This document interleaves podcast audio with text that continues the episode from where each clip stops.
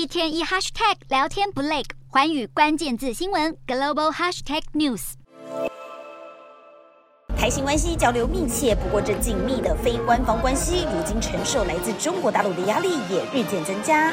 新加坡与台湾的关系面向多元，相当的复杂。不过，作为一个主权的国家，新加坡一直以来都没有与台湾建立官方的外交关系。不过，台新双方在文化还有社会方面有紧密的连结，更是有深厚的经济关系。